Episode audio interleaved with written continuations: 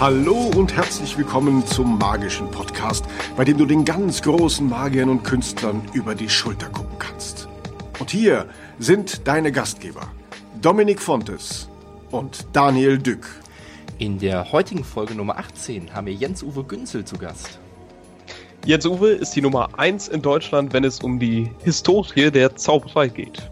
Er hat eine der größten Sammlungen in der Zauberkunst und liebt es selbst, neue Gebiete zu erforschen.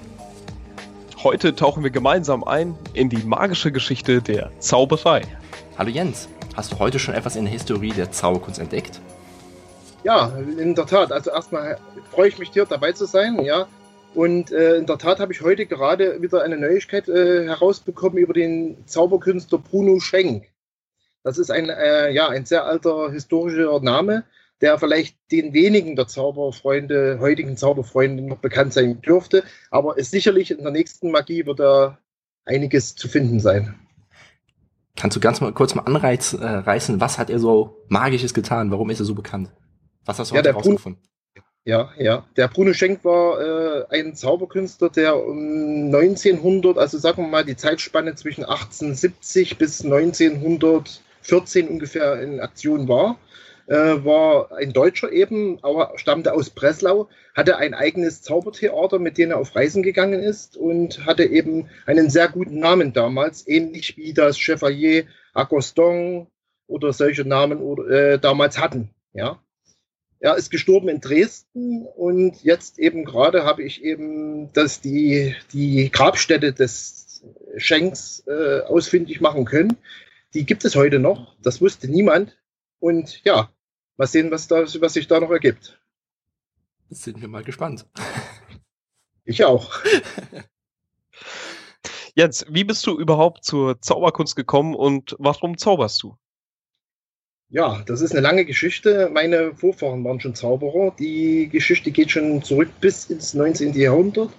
Dort äh, hat er eben mein Urgroßvater äh, schon äh, als Zauberer gewirkt und Akrobat. Äh, ja, und äh, hat eben die Zauberkunst in die Familie gelegt oder die Gene der Zauberkunst. Und be als be sehr bekannt wurde eben mein Vorfahre, der Zaubersoltau aus Annaberg-Buchholz. Der hatte einen Zauberladen in den 50er bis 80er Jahren. Und das war ein sehr erfolgreiches Unternehmen in der DDR. Hat eben, eben unter anderem auch für Kanana Kio und den großen Illusionisten der damaligen Zeit Illusionen eigens hergestellt, hat auch viele Sachen selbst erfunden und war auch damals im DDR-Fernsehen sehr bekannt und sehr aktiv. Ja, und ich habe 1995 die Sammlung, seine Sammlung übernommen, die er damals begonnen hat in den 50er Jahren. Das war eine kleine, kleine Sammlung, Privatsammlung äh, über alte Zaubersachen und die habe ich dann 1995 in meine damalige kleine Sammlung integriert, weil er mein Groß, äh, Großonkel, es war mein Großonkel, ist damals eben gestorben und ich habe das dann übernommen und habe das mit den Jahren bis heute ausgebaut zu einem sehr erfolgreichen, ja, kleinen Archiv, in Anführungsstrichen. Ja. Und das ist jetzt auch heute deine große Leidenschaft? Man kann es als Leidenschaft nennen, ja. Also ich, ich stecke sehr viel Kraft und Energie in diese historische Sache. Äh, es braucht natürlich aber auch äh, sehr viel Pflege, so ein Archiv. Es ist nicht bloß, äh, man kann nicht nur forschen darin, sondern auch, man muss es pflegen können. Ja. Kannst du uns einmal Gibt sagen, es auch? Kannst du uns einmal da ein bisschen was mit reinnehmen? Wie kann man so ein Archiv pflegen? Wie kann man sich das vorstellen? Weil theoretisch, wenn du ja alles einmal gelagert hast, hast du es ja bei dir. Was bedeutet pflegen? Ja, pflegen bedeutet insofern, äh, dass eben Bilder nicht äh, durch, die, äh, durch die Lagerung, viele Dokumente mit der Zeit äh, zerstört werden, durch die falschen Lagerung. Wir haben in unserem Archiv oder in meinem Archiv sehr alte historische Belege oder Dokumente aus dem 17., 18. Jahrhundert äh, diese sind natürlich mit der Zeit durch schlechte Lagerung etc. Äh, sehr brüchig, sehr anfällig äh, durch Schimmel etc. Und diese werden eben durch fachmännischen, fachmännischer Hilfe äh, gepflegt oder wieder rekon rekonstruiert. Ja. Gibt es auch äh, Besucher in deinem Archiv oder ist das Ganze unter Verschluss? Nein, ich bin nicht wie David Copperfield, der nur einige Besucher in seinem Archiv äh, begrüßt oder in seinem Privatmuseum. Ich habe äh, oder ich finde es immer toll, wenn man ein Archiv für die Öffentlichkeit zugänglich macht. Natürlich äh, hält sich dies ein bisschen in, in, in, ja, in der Waage, weil so viele Besucher kann ich natürlich auch nicht empfangen. Aber äh, jeder ist gerne hier willkommen, der das gerne ansehen möchte ich habe ja nicht nur das Archiv, sondern auch das Zaubermuseum, ähm, das sich äh, im Nachbarort von meinem Wohnort befindet, das sich auf 60 Quadratmeter derzeit noch bezieht. Äh, dort werden natürlich die Geschichte der Zauberkunst anhand von äh, Requisiten und äh, Gerätschaften äh, ja, ausgestellt und den Leuten präsentiert. Dort kann auch jeder gern äh, diese Sachen besuchen und äh, es waren auch in, der, in, den letzten Jahren, also 2012 haben wir das so eröffnet, dieses Museum. Und ähm, es waren seitdem sehr viele Zaubergruppen da, aus ganz Deutschland. Viele Zauberfreunde und sehr viele bekannte Leute waren auch schon da. Und äh, darauf bin ich sehr stolz. Bin immer sehr froh, wenn eben diese Sache, die historische Seite, nicht in Vergessenheit gerät. Wir gehen jetzt gleich noch sehr tief in die Historie der Zauberkunst rein. Und wie sieht das aus, wenn jemand dann die ja, Luft geschnuppert hat und wirklich sehr interessiert daran ist und gerne mal dein Archiv sehen würde?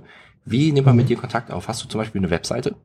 Ja, ja. Also man muss ja mit der heutigen Zeit auch mit der Moderne gehen. Wir haben auch eine eigene Website, die nennt sich www.archiv. Ja, jetzt, jetzt habe ich einen Schaden. Entschuldigung, jetzt müssen wir. Jetzt Alles gut. Ja, also äh, ich muss nochmal gucken, weil die, die Internetseite ist nämlich neu, deshalb muss ich immer ein bisschen überlegen. Also ich fange nochmal an. Ja, also www.archiv-doku-zauberkunst-chimto.de. Das ist die Internetseite. Und äh, ja, dort kann man erstmal ein paar Hintergrundwissen erfahren über die Sammlung, und über mich natürlich, äh, ja, wie das alles angefangen hat. Viele, viele Bilder sind dort zu sehen schon mal.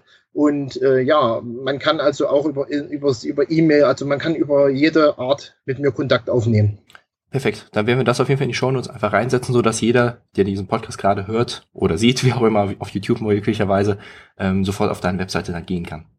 Ja. Dann lass auch direkt jetzt mal komplett durchstarten. Ganz tief in die ja. Zauberkunst reingehen. Die Zauberkunst grundsätzlich. Wie kann man die beziffern? Wie alt ist sie? Ja, das ist immer so eine gute Frage. Das höre ich immer wieder von, äh, von, von Presseleuten, wenn die mich fragen. Äh, genau genommen ist dies bis nicht 100% belegbar. Also die ältesten Zeitzeugnisse reichen bis etwa 2900 vor Christus. Das bedeutet, das älteste Zeitdokument, was wir jetzt kennen, alle, ist eigentlich das Papyrus Vescar äh, aus Ägypten, das ja in Berlin im Museum sich befindet. Und äh, das zeigt eigentlich, dass dass, dass das das älteste Zeitdokument ist, was über, bisher bekannt ist, eigentlich. Ja. Und einmal grundsätzlich die Frage, wie hat die Zauberkunst überhaupt angefangen? Also was war der ausschlaggebende Punkt, dass man gesagt hat, okay, äh, ich zauber jetzt? Mhm. Das ist eine gute Frage. Äh, Wissenschaftler sind auch hierbei verschiedener Meinungen, weil die Magie, äh, wie die angefangen hat, kann man heute nicht mehr genau äh, darlegen oder darstellen, weil äh, man sagt aber, dass Pharaonen damals, bei Pharaonen am, oder am Hause von Pharaonen, äh, die Priester diese Zauberkunst schon äh, praktiziert haben. Ja, also die haben zum Beispiel äh, Türen von Tempeln automatisch, in, in Anführungsstrichen automatisch auf und zugehen lassen. Ja, und das war natürlich schon die Anfänge der Zauberkunst, denn das war alles, wie sagt man denn, Hokuspokus, sagt man heute. Damals haben wir es ein bisschen anders genannt, aber so fing die, die Magie äh, eigentlich an. Ja, oder das bekannteste äh, Kunststück, was damals vorgeführt worden ist, ist ja das mit dem Abtrennen des Kopfes von einem lebenden Tier. Und dann wurde es wieder aufgesetzt und das Tier war wieder lebendig. Das ist eigentlich das bekannte, so überlieferte, äh, ja, Kunststück dieser Zeit. Und in welchem Rahmen wurde das dann gezeigt? Im Varieté oder einfach so auf der Straße? Wie kann man sich das vorstellen? Ja, wenn man die Anfänge in Betracht zieht, war das mehr die Priester, also mehr zu Anlässen äh, an Pharaos, äh, ja, an den, den Festlichkeiten des Pharao. Ähm, dann später hinein hat man natürlich dann äh, die Zauberkunst ja, modernisiert, kann man, wenn man das so sagen kann. Ne? Also man hat dann natürlich auch den, die, die Straßenzauberei äh, mit mit äh, dazu gezogen. Und damit ist eigentlich die Zauberkunst auch unter den Menschen oder der Bevölkerung bekannter geworden. Also es wurde quasi ähm, eher für die reichen, angesehenen Menschen äh, damals zugänglich gemacht, als äh, für die Menschen, die eher unten sind. Hm, das ist jetzt, äh, ja, also man, man entwickelte wohl aus der damaligen Form die heutige Form schon. Aber äh, das, man kann jetzt nicht sagen, dass es äh, damals sicherlich, also in den Anfängen war es sicherlich für die reichere Bevölkerung eine, eine die Zauberkunst da was dann im Nachgang natürlich immer auch die, die, die, die ärmere Bevölkerung mit hineingenommen hat. Ja, also man hat dann nicht mehr äh, allein äh, die Reichen bezaubert, sondern auch eben die normale, in Anführungsstrichen normale Bevölkerung. Ja, auf Volksfesten zum Beispiel oder auf Straßen. Ja, also Straßenzauberei kennt man ja heute noch und das ist ja damals auch sehr gang und gäbe gewesen. Das heißt, man kann sagen, sowohl damals zur Ägyptenzeit dazwischendurch, aber auch hier in der heutigen Zeit ist die Zielgruppe geblieben. Ist das so sagbar? So ich würde sagen, ja, ja die, das hat sich schon ein bisschen äh, verändert und äh, ist weiter, weitergeschritten, diese, diese, diese, diese, äh, also man kann jetzt nicht mehr sagen, äh, dass eben nur die Zauberkunst allein für, für die Reichen oder für, für eine bestimmte Bevölkerungsschicht da war oder ist, sondern für alle. Zauberei ist offen und das ist ganz wichtig. Und das ist ja heute, Gott sei Dank heute auch noch. Es gibt ja viele Leute, die sich sehr intensiv für die Historie grundsätzlich, aber auch in der Zauberkunst interessieren und viele, die sich überhaupt nicht dafür interessieren, die wollen einfach im Hier und Jetzt leben.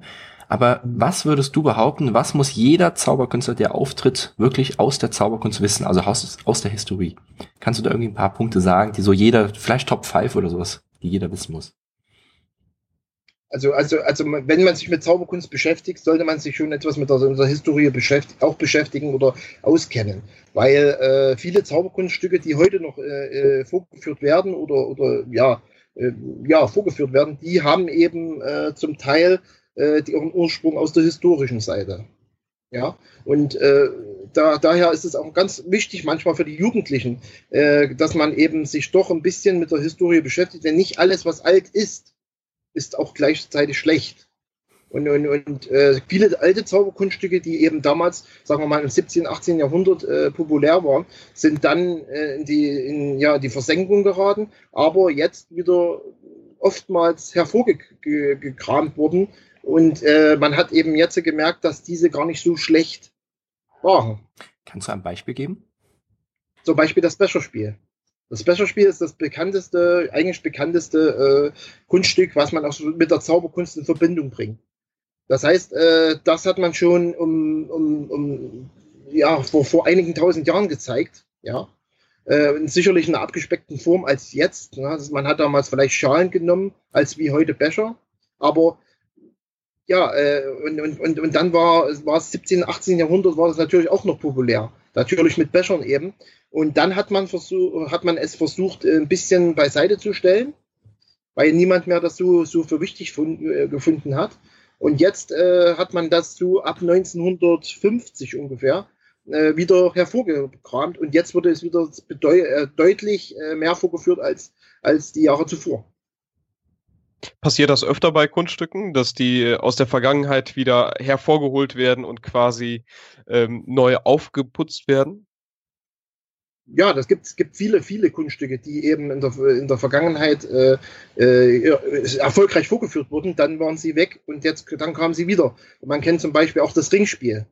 Das Ringspiel ist ein bekanntes, auch ein sehr bekanntes Kunststück, was auch schon viele, viele Jahrhunderte vorgeführt wird, aber äh, dann von vielen eben als gesagt wurde, das ist nicht mehr so zeitnah. Und jetzt, äh, ich kenne also viele Zauberer, die es heute noch vorführen. Ich selber führe das auch sehr gerne vor und immer in meinem Programm.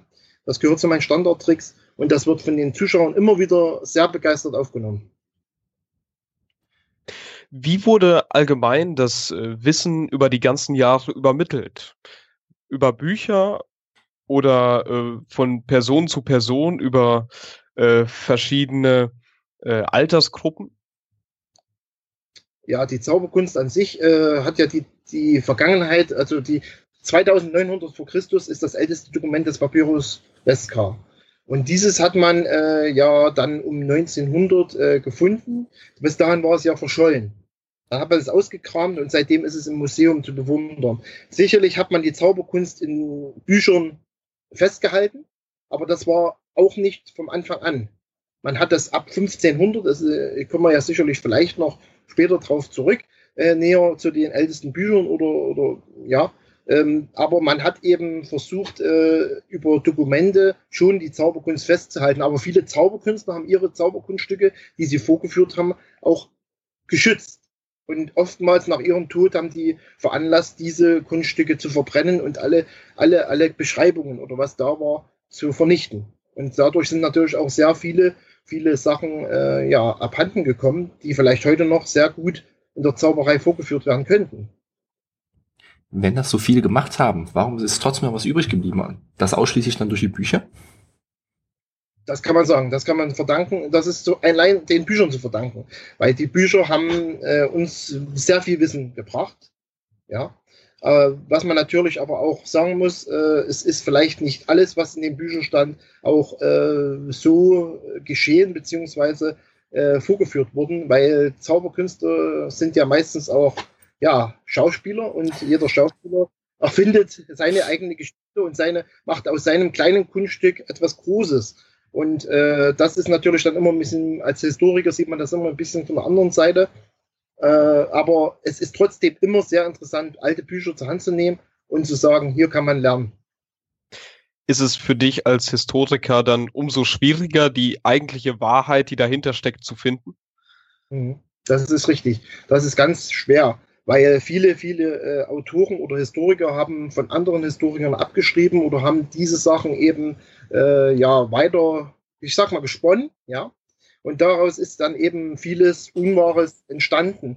Äh, was, was für mich eben ganz wichtig ist, ist, dass ich Quellen habe.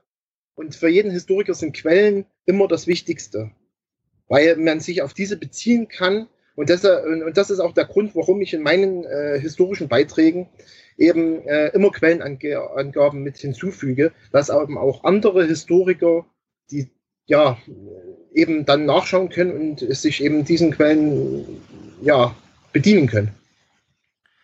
Wo du es gerade ansprichst, deine Aufzeichnungen, wo veröffentlichst du? Weil die viele haben es ja bestimmt schon gesehen, regelmäßig in der Magie, aber wo veröffentlichst du noch? Ja, es gibt, äh, gibt ja noch in Österreich den Aladdin, die, die Zauberzeitschrift Aladdin. Äh, die in dieser werde ich auch oder habe ich schon einige Male äh, historische Beiträge veröffentlicht. Natürlich in einem anderen Rahmen als in der Magie. Also die Magie ist natürlich oder bleibt mein aber wichtiges Aufgabengebiet äh, und, und das die, die Zauberzeitschrift, die ich am meisten äh, damit füttere. Ja. Und äh, ansonsten veröffentliche ich auch sehr viel in der freien Presse, also in der, in der öffentlichen Presse, weil die Zauberkunst äh, an sich, die sollte eben mehr äh, als Kunst angesehen werden. Und das wäre eben, ähm, oder ist mein Anliegen, dass eben auch die Historie, Historie von, von, von alten Zauberkünstlern dann der Öffentlichkeit zugänglich gemacht wird. Eben mit zum Beispiel äh, einer Biografie über einen alten Zauberer, ja, einen bekannten Zauberer natürlich. Ne? Und äh, ja, und dann helfe ich natürlich auch anderen Autoren oder Kollegen, die Bücher schreiben und die, die werden von mir ebenso unterstützt und bekommen meine vielen äh, Sachen, die ich eben da habe, über den jeweiligen Künstler oder über die jeweilige Sache, die sie schreiben und unterstütze sie damit eben auch sehr aktiv und sehr gern. Das klingt cool. Äh, wie sieht's aus? Die Resonanz von Laienpublikum? Ist sie groß, gering, interessiert? Mhm. Also auf die Historie der Zauberkunst bezogen. Ja, ja. Also äh, ich mache ja auch nicht nur, äh, ich veröffentliche nicht nur äh, historische Beiträge oder, oder Dinge über Zauberkunst in der öffentlichen Presse, sondern ich äh, werde auch oder mache auch sehr viel Vorträge über die Geschichte der Zauberkunst. Äh, dort werde ich natürlich vorwiegend äh, Fachpublikum begrü ja, begrüßen damit, aber eben auch öffentliche oder, oder Laien. Man sagt mal Laien, wir sagen mal Laien äh, die haben damit auch oftmals, äh, man denkt das gar nicht, aber es gibt viele Laien, die interessieren sich sehr für die, für die Historie. Ja, also es gibt zum Beispiel äh, Zauberkünstler aus der Geschichte, die hat ein, ein Laie als Kind gesehen Ja, und war von dem verblüfft und hat selbst dann Zaubern, mit, Zaubern, mit Zauberei begonnen, aber äh, hat dann nichts mehr von demjenigen gehört. Und dann werde ich eben, wenn ich solche, solche Vorträge halte über, den, über Kassner oder Kalanak oder irgendjemand andere persönliche Zauberer, dann ist das immer sehr interessant für die Leute. Wobei liegt dein Schwerpunkt bei solchen Vorträgen oder allgemein bei den Dokumenten, die du bei dir hast? Geht es ausschließlich um die ähm, Kunststücke, wie sie funktionieren, um die Person oder wo liegt der Schwerpunkt dabei? Mhm. Der Schwerpunkt in meiner Sammlung oder in meinem Aufgabengebiet äh, liegt darin, dass eben viele Zauberkünstler, die in der Vergangenheit sehr große Verdienste der Zauberkunst getan haben, heute leider längst vergessen sind generell vergessen sind. Die Namen kennt man vielleicht noch von irgendwelchen Internetforen oder irgendwo hat man, oder in Büchern hat man davon gelesen, aber man kennt nichts weiter über diesen Künstler. Und das ist eigentlich der Schwerpunkt dieser oder meiner Aufgabe, dass eben äh, an diese Künstler, damaligen Künstler erinnert wird und eben ja ein Resümee über deren über deren Leben, über ihr Schicksal, über was sie eben äh, der Zauberkunst für Verdienste gemacht gebracht haben, ist das eben sehr wichtig. Und das ist eben das wichtige Aufgabengebiet. Sicherlich gehört da auch äh, die Tricks und die Kunststücke, die sie brachten, mit da, dazu. Äh, aber das ist immer ein bisschen äh, das Beiwerk zu diesen Artikeln. Wo du gerade auch Zauberkünstler ansprichst. Wer ist so der bekannteste Zauberkünstler Deutschlands, den man so unbedingt kennen muss, so aus der Historie? Ja, da streiten sich auch die Wissenschaftler und Historiker äh, darüber, welcher Zauberkünstler der bekannteste ist in Deutschland. Äh, ich, ich bin der Meinung, also meine Meinung ist, dass äh, Bosco, Bartolomeo Bosco, eigentlich der hervorragendste und bekannteste Zauberkünstler der Vergangenheit ist. Äh, dann kommt natürlich auch noch Bellarini, der Urbellarini, obwohl er ja nicht ein Urdeutscher war, aber er war dann eben ein Deutscher, ist ja auch in Deutschland gestorben. Und äh, dann gibt es eben sehr viele Namen, die dann eben in den zukünftigen Jahren äh, sehr für ja, populär wurden in Deutschland.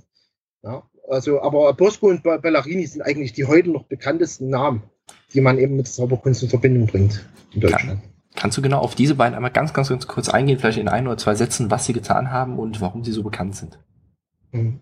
Ja, äh, komme ich erstmal auf Bosco. Bartolomeo Bosco ist ja in, in Dresden äh, gestorben. Ähm, er, hat, er war ja ein Italiener, aber ist dann in Dresden, hat seine Wahlheimat in Dresden gefunden. Und äh, er wurde ja bekannt und berühmt mit, seinem, mit seiner Vorführung des Becherspiels. Und äh, ja, er hat eben dieses Kunststück, das gab, hat er nicht erfunden, aber er hat es in einer Vorführung gebracht, die bis dato ja nie gezeigt worden ist. Ja. Vielleicht heute, vielleicht gibt es auch heute nie, noch keinen anderen Zauberer, der das bis dato oder bis heute so vorgeführt hat wie er.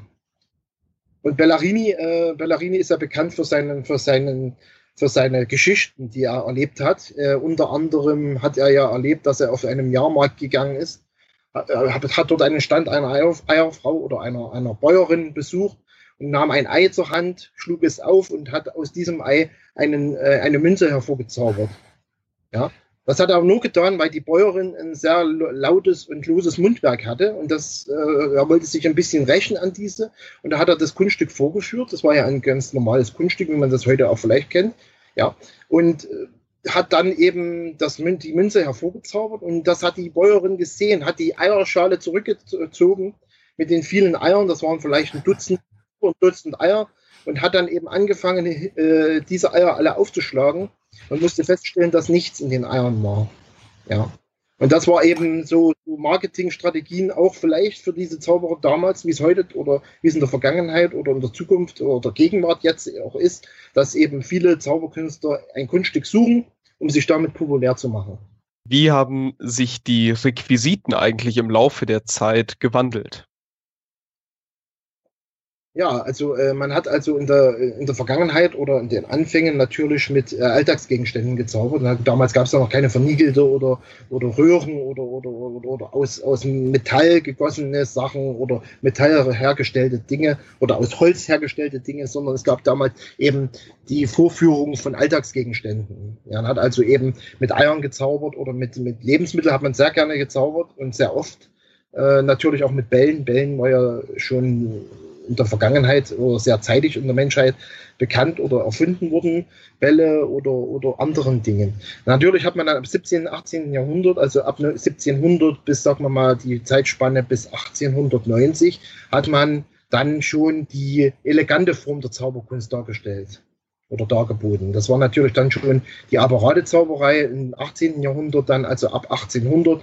Robert Houdin aus Frankreich hat da eben sehr große Verdienste gebracht, der eben mit Automaten schon gezaubert hat oder Ohren und, und, und, und tricktechnischen, sehr eleganten äh, ja, Apparaten gezaubert hat. In welche Sparte kann man das so einordnen? Also was wurde sehr viel gezeigt? Wäre wär das dann so ähm, eher Manipulation oder in welche Richtung geht das alles? Was so am häufigsten war. Die, die, die also die Anfänge waren genau. damals noch Taschenspielerei. Also okay. die Taschenspielerkunst hat sich ja, oder die Zauberkunst hat sich aus Taschenspielerei entwickelt.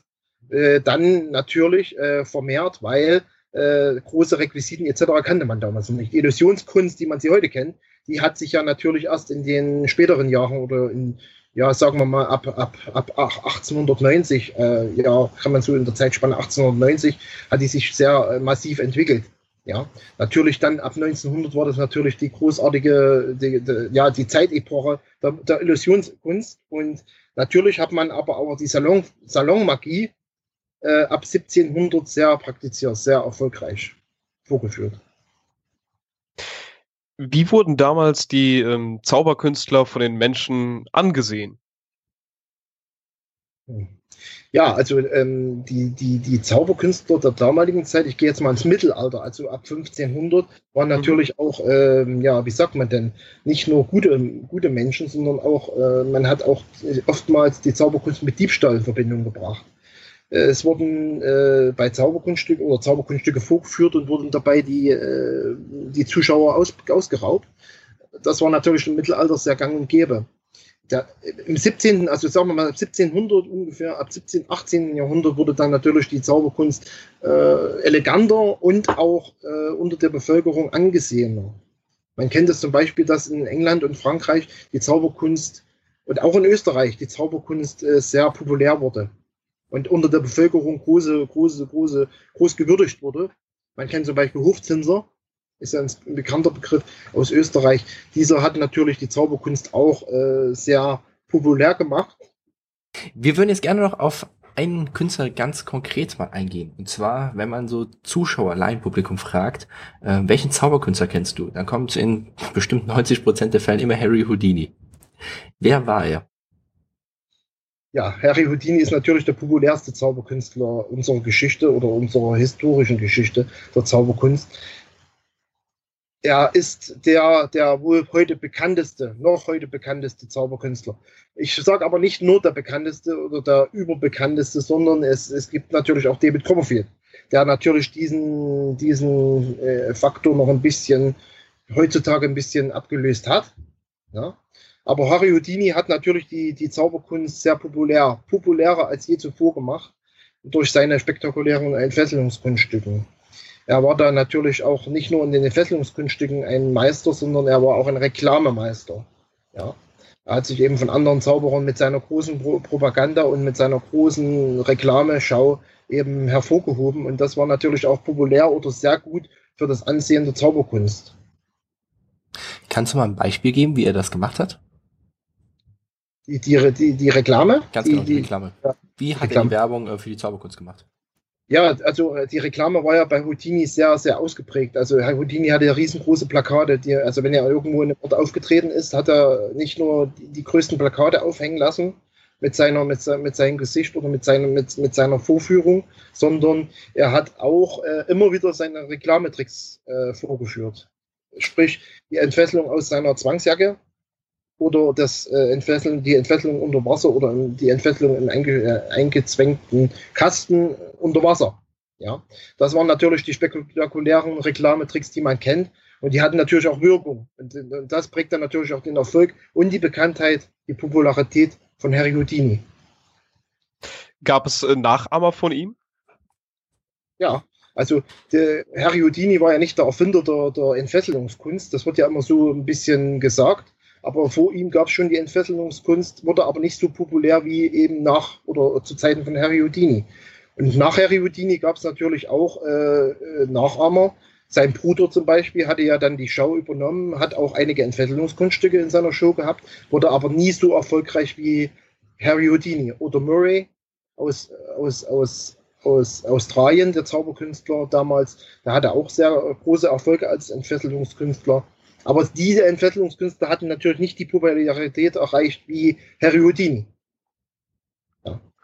Wodurch wurde denn Harry Houdini bekannt? Weil ich kann mir nicht vorstellen, wenn man einfach mal so sich eine Zwangsjacke anstellt und sich auf die Straße stellt, ist man auf einmal weltbekannt. Was war so mhm. das Ausschlaggebende bei ihm? Ja, Harry Houdini hat ja äh, seine Zauberkunst begann ja wie bei vielen Zauberkünstlern in der Schaubude.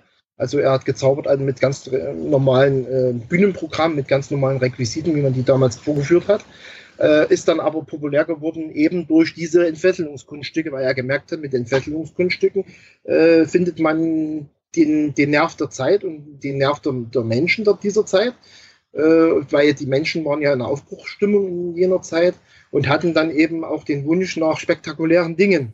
Ja, dazu gehörte natürlich dann auch später äh, nicht nur Harry Houdini, der ja für die USA oder für die, für die eigentliche Zauberkunstgeschichte wichtig ist, aber er hatten auch in Deutschland sehr, sehr aktive Zauberkünstler, zum Beispiel, die erfolgreich waren und Reklametricks zeigten. Das war ja äh, Louis Kassner zum Beispiel, der seinen verschwindenden Elefanten zeigte. Das ja bis dato nie, nie, äh, nie so richtig vorgeführt wurde. Harry Houdini hat diesen Trick auch vorgeführt damals in London, aber äh, auf einer anderen Art und Weise wie, wie Kassner. Aber eben Harry Houdini hat, äh, wenn man das so kurz und bündig sagt, eben die, die Zauberkunst populär gemacht als je ein Zauberer zu dieser Zeit. Alles klar. Ist dabei auch sein Name quasi ein Markenzeichen, weil wenn man den Namen hört, dann denkt man ja schon, alles klar. Ja. Das ist ein Zauberer. Ja, ja, das ist das Synonym, das ist, das ist das, das, das ist eigentlich das Schöne, dass eben die Zauberkunst mit Harry Houdini heute noch in Verbindung gebracht wird. Wenn man den Namen Harry Houdini sagt oder hört, dann denkt man sofort an Zauberkunst oder an, an spektakulären Dingen. Aber Harry Houdini war ja nicht nur äh, äh, als Zauberkünstler tätig oder als, als Entfesselungskünstler, sondern er war ja auch äh, Schauspieler. Er hat ja auch einige Filme gedreht und damals äh, Stummfilmzeit war das ja und er war sehr erfolgreich damit wurde aber nicht als Filmschauspieler bekannter als, als wie als Zauberkünstler. Ja. War er zu Lebzeiten schon mit der Zauberkunst bekannter als mit der Schauspielerei oder erst im Nachhinein? Die Filmkunst oder die Film, die Schauspielerzeit hat sich ja in die Zeit seiner aktiven Zeit äh, als, als Entfesselungskünstler mit einge, einge, eingeführt oder äh, ja, wie sagt man denn, einge, eingebracht, ja man, man kann das also, diese beiden, diese beiden Dinge haben sich eben perfekt, haben perfekt harmoniert. Ja, und haben natürlich das Bild oder Ansehen des Harry Houdini. Harry Houdini war ja eben ähm, das, äh, sein Künstlername, er hieß ja Erich Weiß und kam aus Ungarn, Budapest und äh, ja, und äh, er hat eben Harry Houdini, wie er auf den Namen kam, das ist bis heute nicht ganz äh, hundertprozentig überliefert, wie er zu diesem Namen kam. Aber ich denke, der Harry Houdini, dieser Name ist schon äh, ein, eine Marke für sich. Heute noch. Geht er auf Huda vielleicht zurück?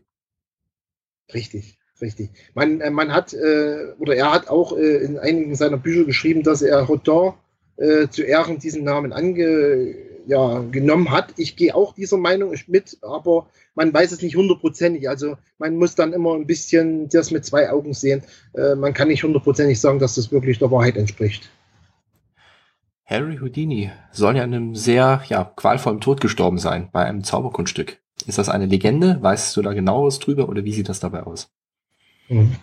Ja, also über die Legende oder die Legendenbildung Harry Houdini mit seinem Tod ist ja vielerlei beschrieben worden. Es auch, gibt auch sehr viele, sehr viele äh, ja, Niederschriften darüber und Bücherveröffentlichungen etc. Er ist wirklich an einem Schlag gestorben. Also er hat einen Blinddarmriss von einem, von einem, also mit einem Schlag von, ja, er hat also, ich, ich, ich, ich muss ein bisschen ausführen. Ähm, er hat also äh, gesagt, er hat, er hat solche Muskeln, er kann seine Muskeln so anspannen, dass es eben kein Problem ist. Jeden Faustschlag von dem größten Boxer kann er aushalten. Das hat auch, hat auch einer probiert. Ja, gibt es auch vielerlei Überlieferungen, wie das geschehen ist. Äh, es soll ein Faustschlag äh, gewesen sein in, sein, in seinem Bauch und dabei muss der Blinddarm angerissen worden sein.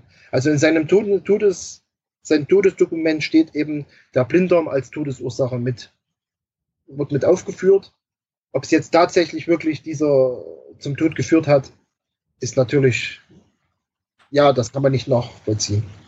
Bisher. Aber dass er ertrunken ist, während seiner Entfesselung ist Legende.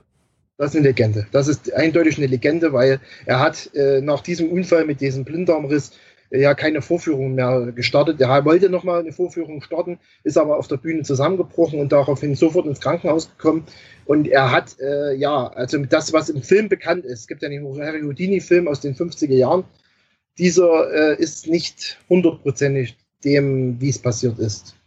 Ja. Wie sah die Bühnentechnik von früher aus? Wenn man sich mal so ein Varieté zum Beispiel vorstellt, wo auch gezaubert wurde. Was für eine Überleitung.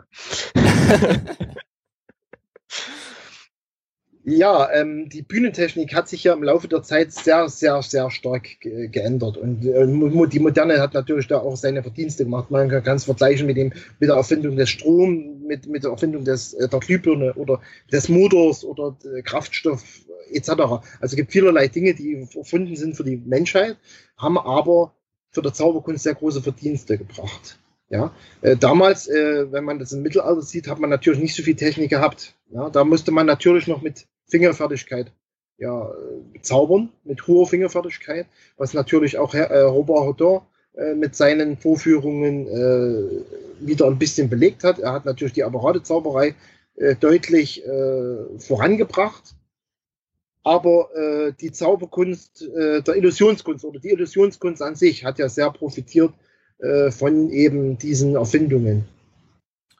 Wie würdest du sagen, dass ähm, in Bezug auf die Bühnentechnik ähm, die Melodie, also die Musik, die zu der Zauberkunst benutzt wird, wie sich die entwickelt hat mit der fortschreitenden Technik? Ja, der, Gott sei Dank hat sie sich ein bisschen ja, äh, besser entwickelt als die Jahre zuvor oder die, die Zeit, äh, die, die zurückliegende, äh, ja, die zurückliegende Zeit, weil damals waren ja die Musik äh, mehr Operette oder mehr äh, Orchester äh, Musik. Und jetzt ist es natürlich schon, äh, Musik macht ja sehr viel, bringt ja sehr viel für die Zauberkunst, weil man kann damit sehr viele Dinge ausdrücken, nicht nur im Film, sondern auch in der Zauberkunst. Das haben ja die, die großen Zauberer von heute, wie, wie Ehrlich Brothers oder, oder Hans Glock und wie sie alle heißen, äh, sehr gut verstanden oder das eben mit, mit, mit nicht nur mit, mit Vorführung von Magie, sondern auch die, die Musik an sich eine sehr starke Wirkung auf die Zuschauer hat. Alles klar. Wie sieht es aus, äh, wenn man so die gesamte Geschichte der Zauberkunst nimmt? Gab es da auch mal so ein spezielles Hoch und ein spezielles Tief? Irgendwie so spezielle Momente, die vielleicht gut oder der Zauberkunst auch schlecht getan haben? Und wenn ja, warum? Ja, also ähm, ein Hoch gab es auf jeden Fall. Ein Hoch gab es äh, zum Beispiel in den, ich muss wieder zurückkommen auf den 17., 18. Jahrhundert. Das war natürlich eine sehr großes und sehr erfolgreiche Zeit. Bis 1900 hat man da sehr viele viel in der Historie viele, viele Namen gehört und auch viele, viele Niederschriften kennt man darüber, darüber dass eben da sehr viel und sehr oft gezaubert wurde. Äh, ein Tief gab es, das ist noch gar nicht so lange her, das Tief in Deutschland oder in der, in der, in der Zauberkunst. Das war nämlich äh, in den 80er, 80er bis etwa 1993. Da gab es schon mal ein sehr hohes Tief äh, in der Zauberkunst, das aber Gott sei Dank mit der Welle von David Copperfield deutlich, deutlich wieder ja, gewonnen hat, die Zauberkunst. Warum gab es das Tief? Was war der Auslöser? Ja, man hat in den 70er Jahren in Deutschland, ich gehe jetzt von Deutschland aus, in Deutschland sehr viele Varietés, die es damals eben noch sehr, sehr oft und sehr viel gab, äh, geschlossen. Darauf, das ist darauf, darauf zurückzuführen, dass eben die, das Fernsehen diese Welle begünstigt hat. Aber äh, und, da, und durch diese Schließungen dieser Kabarets oder, oder Varietés dieser Welle ist eben die Zauberkunst, nicht nur die Zauberkunst, die Artistik und, und Zirkuskunst äh, deutlich ja, ab, ja, massiv eingebrochen. Ja. Aber dann eben äh, in den 80er Jahren eben durch Fernsehen wieder sehr, sehr sehr eingeschlafen ist, die Zauberkunst, kann man so sagen. Auch die, die, das Verhältnis zwischen, zwischen Zauberkunst und, und, und, und Laien, also Zuschauer. ist, nicht, ist damals nicht so toll gewesen. Ja? Ich habe mich darüber schon mit, mehrfach mit anderen historischen Historikern äh, drüber gesprochen und die sind der gleichen Meinung, dass eben das Tief begünstigt wurde durch das Fernsehen. Du hast äh, David Copperfield gerade eben schon angesprochen. Mhm. mhm. Ähm, wie würdest du sagen, hat er die Zauberkunst äh, oder die Zauberei positiv entwickelt? Ja, durch sein Image. Also David Copperfield, heutzutage, also ich kenne keinen, der nicht David Copperfield kennt. Ja, den Namen Copperfield hat jeder, jeder Mensch hat David Copperfield den Namen schon mal gehört, schon mal gesehen oder weiß zumindest, was, welche Person David Copperfield ist. Und David Copperfield hat 1993, äh, als er das erste Mal in Deutschland war, einen sehr großen Hype ausgelöst, das eben bis heute, ich finde, bis heute anhält und die Zauberkunst begünstigt hat, äh, das Ansehen der Zauberkunst sehr begünstigt hat. Ja. Und äh, David Copperfield, äh, sicherlich kann man unsere Zauberkunst oder die, die normale Zauberkunst, ich sage mal jetzt normale Zauberkunst, äh, mit, mit der Zauberkunst von David Copperfield nicht vergleichen, Gottes Willen.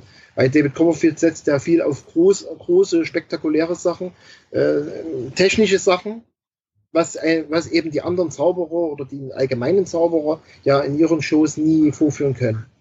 Aber in der Bevölkerung bringt dieses, diese Art der Zauberkunst, Illusionskunst, Hans Klock hat da auch sehr viele Verdienste daran, ähm, eben das Ansehen gestärkt, deutlich gestärkt.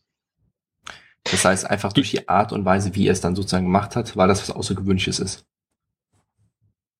Die Art und Weise, ja. Also er hat ja, er hat ja von Harry Houdini gelernt, also er hat ihn ja nicht selber gekannt, aber äh, ich denke, er hat von Harry Houdini gelernt, dass man eben mit Reklame, großer Reklame und spektakulären Auftreten äh, erstens Zuschauer in seine Show ziehen kann und die Zauberkunst der Bevölkerung näher bringen kann mit seinen, mit seinen, nicht nur, nicht nur mit seinen Illusionen, sondern auch mit seinen TV-Spezials, die ja leider nur in Amerika liefen in den 80er Jahren und dort natürlich auch für einen Hype sorgte.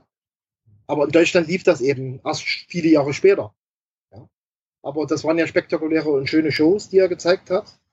Das ist meine persönliche Meinung. Es gibt natürlich auch andere Meinungen, aber ich muss ja meine persönliche Meinung hier darlegen und deshalb sage ich, das waren fantastische Shows damals, die er gezeigt hat und das brachte die Zauberkunst wieder den Zuschauer näher und hat natürlich auch sehr viele Laien zum Zaubern bewegt. Hast du auch selber schon eine Live-Show von ihm gesehen? Ja, also ich habe David Copperfield schon äh, dreimal insgesamt gesehen und äh, war immer sehr begeistert. Äh, ich konnte leider mit ihm noch nicht sprechen. ja, David Copperfield ist ja ein bisschen ähm, eigenwillig bei diesen Dingen, äh, aber er soll trotzdem, also ich habe von vielen gehört, er soll trotzdem ein sehr, ja, sympathischer Mensch sein. Trotz den ganzen Shows, die er hat. Das ist gut, schön. Gut, äh, eine Frage und noch, und zwar, wenn man Zauberkünstler fragt, wie sie zur Zauberkunst gekommen sind, sagt mindestens jeder Zweite durch einen Zauberkasten. Gibt es irgendeinen ältesten Zauberkasten? Irgendetwas, ja. wo vielleicht, ja. wo das erste Mal dieser Begriff Zauberkasten aufkam. Gibt's sowas? Ja, die gibt's wirklich. Also der älteste Zauberkasten steht zum Beispiel im Goethe-Museum in Düsseldorf. Das ist der nachweisbar, nachweislich älteste Zauberkasten. Er stammt von etwa 1830 und gehörte einst Goethe. Äh, der Wilhelm Johann Wolfgang von Goethe ist ja der bekannte deutsche ja, bekannteste Deutsche mit, ja, kann man so sagen, Persönlichkeit. Und er hat diesen Zauberkasten seinen Enkeln geschenkt. In dieser Zeit. Und der ist nur überliefert, er ist eben dort ausgestellt und zählt also eigentlich heute zu den ältesten, ja, nachweisbaren Zauberkästen, die es gibt. Hat das irgendwas mit dem Zauberlehrling zu tun? Oder einfach nur zufälligerweise Goethe? Ja, das ist eine gute Frage. Also ich denke, dass Zauber, das, das, das, das ja, der Zauberlehrling, das Gedicht, das Gedicht, ich sag mal Gedicht, äh, hat wohl sicherlich auch mit, mit, mit, mit der Zauberkunst allgemein zu tun, aber es ist eben ein Gedicht und äh, ist ja auch kein schlechtes Gedicht, Gottes Willen, ja, aber er hat eigentlich äh, mit dem Zauberkasten, glaube ich, nicht viel zu tun. Es ist ganz einfach, Goethe war ja der Zauberkunst sehr aufgeschlossen und hat auch sehr viele damalige Zauberkünstler als Freunde gehabt.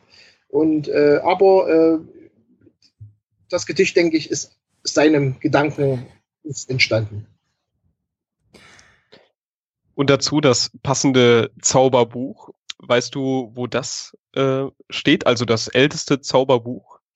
Ja, Das kann ich auch sagen. Äh, da muss ich wieder zurück auf David Copperfield kommen.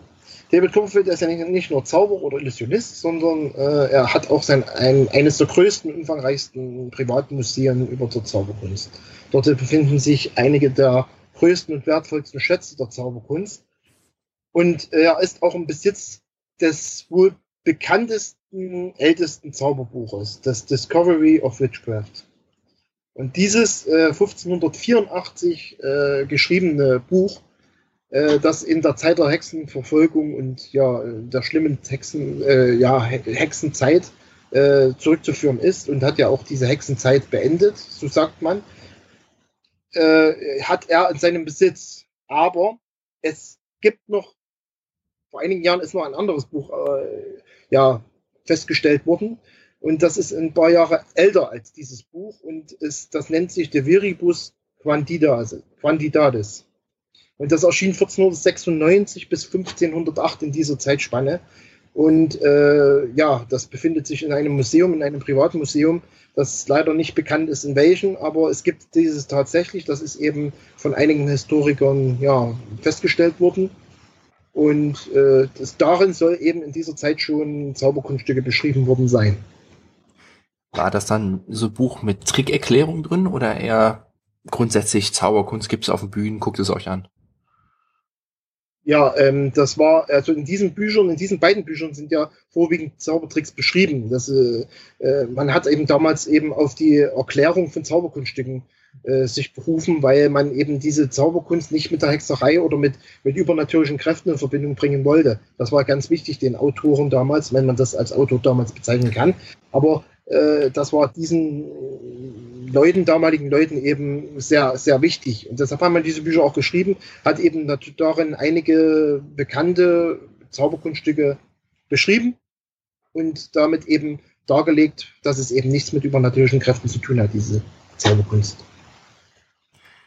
Lieber Jens, vielen, vielen Dank, dass du heute unser Gast warst. Mit Blick auf die Uhr müssen wir leider jetzt schon zum Schlusssport kommen. Wir leider. würden, ja, leider, genau. Du kannst ja, denke ich, wahnsinnig viel noch erzählen aus deinem Repertoire. Ähm, trotzdem würden wir dir gerne zum Schlusssport einfach noch drei kurze Fragen stellen. Die würde ich bitten, ja. ganz kurz und knapp einmal zu beantworten. Ja. Gibt es einen Ratschlag, den du jedem mitgeben kannst, der sich mit der Zauberkunst beschäftigt? Auf jeden Fall, ja. Es, also jeder Zauberkünstler, der sich aktiv mit der Zauberkunst beschäftigt, soll sich auch mit der, mit der Historie beschäftigen. Das ist ganz wichtig und die brauchen wir, denn jede Kunst, jede echte Kunst, egal ob Zauberkunst oder irgendeine andere Kunst, hat eben eine seine Historie und das ist ganz wichtig. Auf die muss, die muss man aufbauen. Kannst du ein Buch, ein Kunststück oder eine Webseite besonders empfehlen?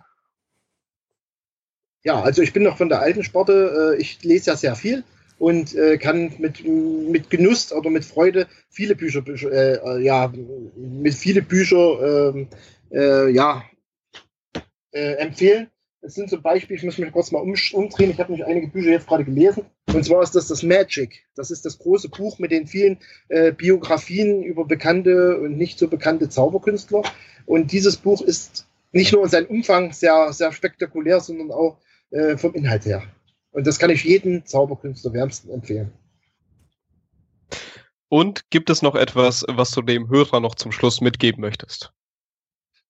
Ja, die, die Zauberkunst an sich ist ja eine Kunstform und dieses sollte auch bei uns in Deutschland endlich äh, auch als eigene Kunstform angesehen werden.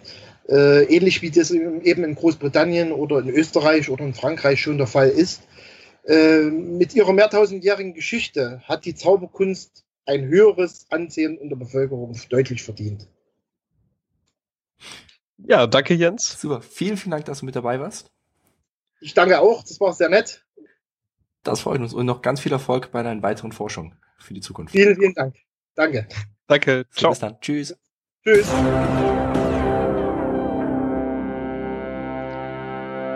Das war's mit unserem heutigen Podcast. Vielen Dank, dass du bis jetzt zugehört hast. Unser Zitat der Folge kommt von Neil Armstrong. Er sagte einmal, ein kleiner Schritt für einen Menschen, aber ein gewaltiger Sprung für die Menschheit. Wenn es dir gefallen hat, freuen wir uns über deine Empfehlung an deine Freunde und über eine 5-Sterne-Bewertung bei iTunes. Denn das Beste, was du für uns tun kannst, ist eine Empfehlung an andere.